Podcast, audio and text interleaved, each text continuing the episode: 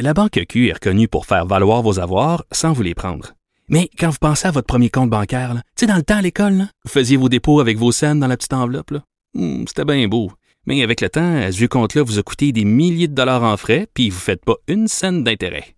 Avec la Banque Q, vous obtenez des intérêts élevés et aucun frais sur vos services bancaires courants. Autrement dit, ça fait pas mal plus de scènes dans votre enveloppe, ça. Banque Q. Faites valoir vos avoirs. Visitez banqueq.ca pour en savoir plus. Alors, je suis à la baie dans le stationnement du Tim Horton avec Richard Martel, euh, qui est candidat conservateur ici et député aussi conservateur. Bonjour, Richard Martel. Oui, bonjour.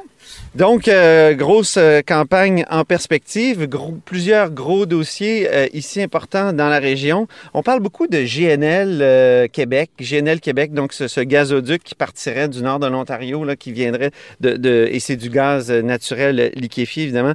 Quelle importance ce projet-là a pour la région, parce qu'on sait que vous vous êtes positionné en faveur? Absolument. C'est un projet important pour la région parce que ça va amener des jobs, ça va permettre aux jeunes de l'extérieur de revenir aussi. C'est des retombées économiques extrêmement importantes. Alors, puis aussi, les PME ont faim, ont faim de, de nouveaux projets ici dans la région. Ça fait longtemps qu'il n'y a rien qui a bougé. Tout le monde est bien content de Rio Tinto, mais les gens aimeraient beaucoup avoir de la diversification.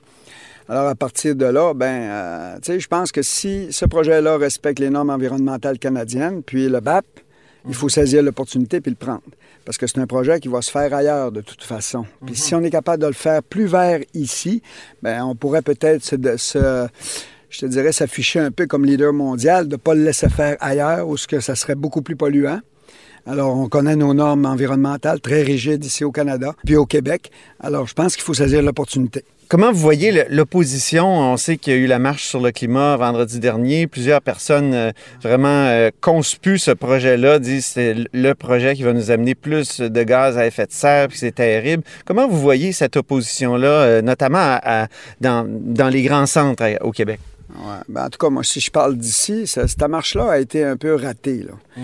Parce qu'il y a eu un mix de contre le projet GNL, puis les autres qui voulaient marcher pour l'environnement. Alors, il y a eu un petit peu de discorde, là. On a entendu ça euh, euh, dernièrement. Puis là, la marche n'a pas eu l'effet qu'elle aurait dû avoir. Parce que les gens n'étaient pas tout à fait d'accord, même les environnementalistes n'étaient pas tout à fait d'accord ici dans la région de passer à côté de ce projet-là. Alors, les gens n'étaient pas tous d'accord. Ça, ça a donné lieu à pas beaucoup de gens qui ont fait la marche, parce qu'on attendait beaucoup plus le double et le triple. Ça, vous parlez évidemment de la marche ici, La marche euh, ici. euh, qui a eu lieu à Saguenay, hein, c'est oui, ça? absolument. Et qui s'est terminée, en tout cas pour certains des marcheurs, devant votre local électoral. Oui, absolument. Oui, c'est ça. Ils ont, ils ont décidé de terminer ça ici, puis c'est comme ça, c'était le tracé. Donc, euh, le BAP, c'est pour bientôt. euh, et, et- et si ça passe, vous croyez, vous, que c'est c'est un très bon projet? Ben, je dis qu'il faut saisir l'opportunité. L'environnement, le développement économique. Je pense qu'on est en transition, là. On, on est, en- on est en transition. Puis c'est pas vrai qu'il n'y a pas d'action qui a été faite pour le climat, puis il faut en faire plus. Ouais. Je suis entièrement d'accord. Il y a beaucoup de choses qui ont été faites. Tu parles aux PME, puis eux autres, euh, euh, ils mettent énormément d'argent pour avoir les meilleures technologies, pour innover de ce côté-là, pour réduire le plus possible, puis on s'en va vers ça. Les voitures électriques commencent à apparaître. Tu sais, on est en transition présentement, mais de tout arrêter puis fermer la switch, je pense que c'est pas possible. C'est ça. Autre gros dossier euh, dans la région, c'est euh, le rapport d'impôt unique. Le Parti conservateur s'est positionné pour ce rapport d'impôt unique-là. D'autres partis euh, disent que ça va signifier des, des pertes d'emplois dans la région, notamment au centre fiscal de Jonquière. Qu'est-ce que vous leur dites pour les convaincre là, que c'est une, bonne affaire, le rapport d'impôt unique? Ah, mais là, en partant, là, ça, c'est le souhait des Québécois, en majorité. C'est ça qu'il faut se dire en partant.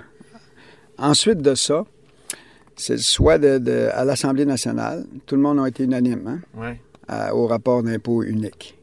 Il y a deux endroits que euh, il y a beaucoup de gens qui travaillent.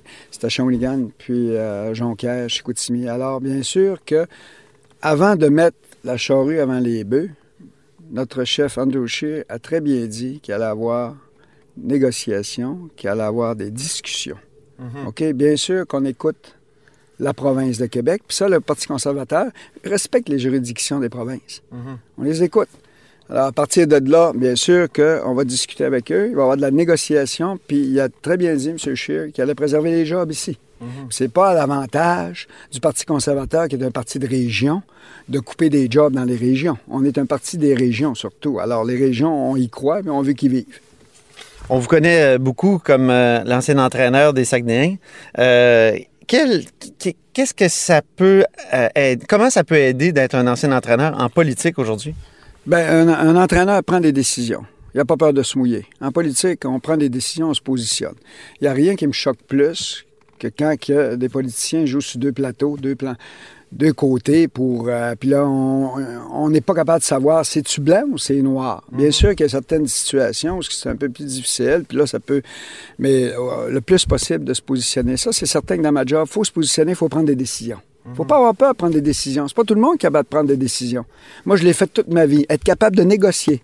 Tu veux avoir de quoi, il faut que tu négocies. J'ai négocié avec euh, le pouvoir. J'étais dans l'opposition le dernier coup. J'avais beaucoup de négociations à faire avec eux. Puis on a réussi à, à avoir des choses de certains, de certains programmes aussi en allant voir les ministres. Il faut être capable de négocier. Alors, c'est sûr que... euh, puis aussi, pas avoir peur de la controverse, bien sûr. Être capable de s'assumer faut que tu sois capable de t'assumer, c'est, c'est important. Quand tu prends une décision, il faut que tu vives avec, puis il faut que tu t'assumes. Parlez-moi des gérants d'estrade, parce que tout à l'heure, vous m'avez raconté que quand vous aviez une série de défaites, euh, à un moment donné, euh, vous, vous aviez le besoin, vous ressentiez le besoin d'aller au Costco parler au monde. Et contrairement à d'autres entraîneurs qui se cachaient. J'imagine que ça ressemble au, au travail de député un peu, ça? Oui, mais c'est parce que il y a deux partis présentement qui peuvent prendre le pouvoir cette année. C'est les conservateurs ou les libéraux. Ça fait que moi, je dis toujours que. Puis il faut toujours respecter les, les autres partis. Il n'y a aucun problème avec ça. Mais tu peux dire. Tu peux dire pas mal n'importe quoi quand tu es convaincu de ne pas être au pouvoir. Moi, je vois ça un petit peu comme le gars qui ne va jamais coacher. Il ne sera jamais le coach de l'équipe. Il va être dans les estrades, puis il va dire n'importe quoi à ses chums, puis possiblement que ça va marcher parce que la vraie information, eux autres, ils l'ont pas. Ils n'ont pas été au ça. Ça veut dire qu'ils n'ont pas été en arrière du banc pour coacher. Ça fait que moi, je prends des décisions, mais je sais qu'est-ce qui se passe à l'interne, puis je sais quel impact que ça aura. Mais le gérant d'estrade, lui, ça ne dérange pas. Peu, impa- peu, peu- peu importe, impact, pas impact, il va dire, il aurait pas dû mettre ce joueur-là, il aurait dû tasser lui, il aurait dû... Mais il ne sait pas, peut-être j'avais un joueur blessé. La démocratie, c'est un- c'est une gang de gérants d'estrade qui disent au pouvoir quoi faire, non? Ben écoute, c'est parce que si t'es- si t'as rien à perdre, Ouais. tu peux pas agir comme quelqu'un qui, qui est en train de prendre le pouvoir. Il y a un budget à calculer aussi. Dans nos promesses, il y a, y y une analyse qu'on fait. La personne qui, qui est sûre de jamais prendre le pouvoir, moi je dis que c'est pas égal. Il peut dire beaucoup de choses que les gens, monsieur tout le monde, ne peuvent pas vérifier. Alors c'est pas la même, pas la même dynamique. Mais il peut avoir des bonnes idées des fois? Absolument, OK. absolument. Ça vous est arrivé, ça, au Costco, d'avoir des bonnes idées? oui, absolument. OK. Oui, sur mes futures transactions. Très bien. Ouais. Ben merci euh, infiniment, Richard Martel. C'était un plaisir de vous rencontrer dans le stationnement du Tim Horton de la baie. Ben, merci Antoine. Merci beaucoup.